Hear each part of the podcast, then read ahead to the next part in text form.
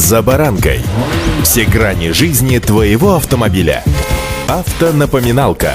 Комментарии экспертов. Советы по обслуживанию автомобилей в программе «За баранкой». Наступило самое промозглое время года, когда конденсат в машине, точнее в салоне автомобиля, встречается повсеместно и, как следствие, происходит запотевание стекол. С вами Забаранка Александр Карпов. Здравствуйте. Автомобильные факты. Когда попав под дождь или снег, люди садятся в салон автомобиля, все идет согласно законам физики. Вода испаряется и оседает на стеклах. Вполне логично, что вы включаете климатическую установку и начинаете бороться с конденсатом. Но иногда этого бывает недостаточно. Тогда кондиционер включаем на максимум, потоки направляем на лобовуху. Если если есть, конечно, включаем еще и подогрев стекол. Если это не помогает, или в дополнение к этому можем применить и старый дедовский метод. Просто берем тряпку или микрофибру и протираем запотевшие стекла. Тут, правда, есть одна проблема. Протертые таким образом поверхности с большей долей вероятности совсем скоро, минут через 5-7, ну максимум 10, запотеют вновь. Поэтому помимо тряпок и губок разумно держать под рукой обычную газету. Многократно уже проверено, что типографская краска выполняет роль антизапотевателя. Те же газеты, кстати, имеет смысл разместить также на передней панели или сиденьях. Они будут достаточно достаточно эффективно собирать влагу, в конце концов, раз в несколько дней их можно будет просто выбрасывать. Автомобильные факты.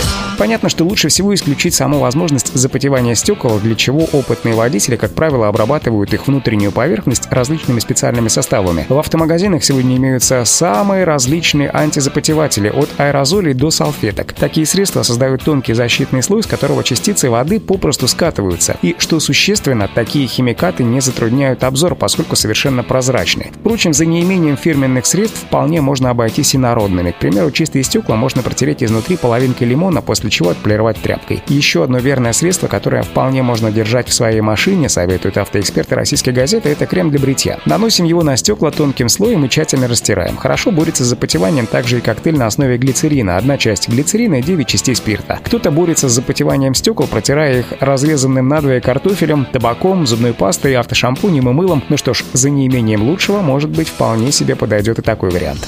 Автомобильные факты.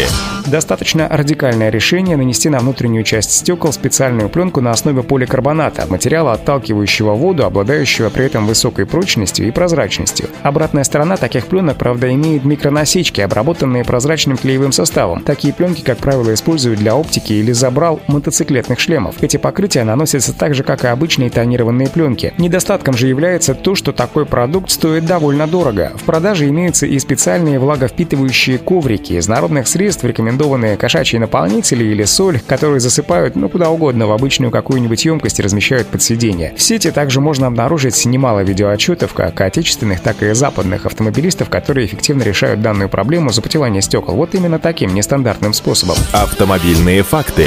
Достаточно часто стекла в машине запотевают из-за нарушения в герметизации автомобиля. Здесь будет достаточно проверить состояние дверных уплотнителей. Еще одна часть, важная часть проблемы запотевания – это забившийся воздушный фильтр, затрудняющий затрудняющий работу климатической установки. Чуть реже проблему создает застарившаяся трубка для слива конденсата из кондиционера. Отсюда вывод – почаще меняйте расходники и проверяйте состояние автомобиля. По той же причине заправку кондиционера рекомендуется совмещать с очисткой системы и дезинфекцией, а также продувкой всех воздухоподающих элементов. Удачи! За баранкой!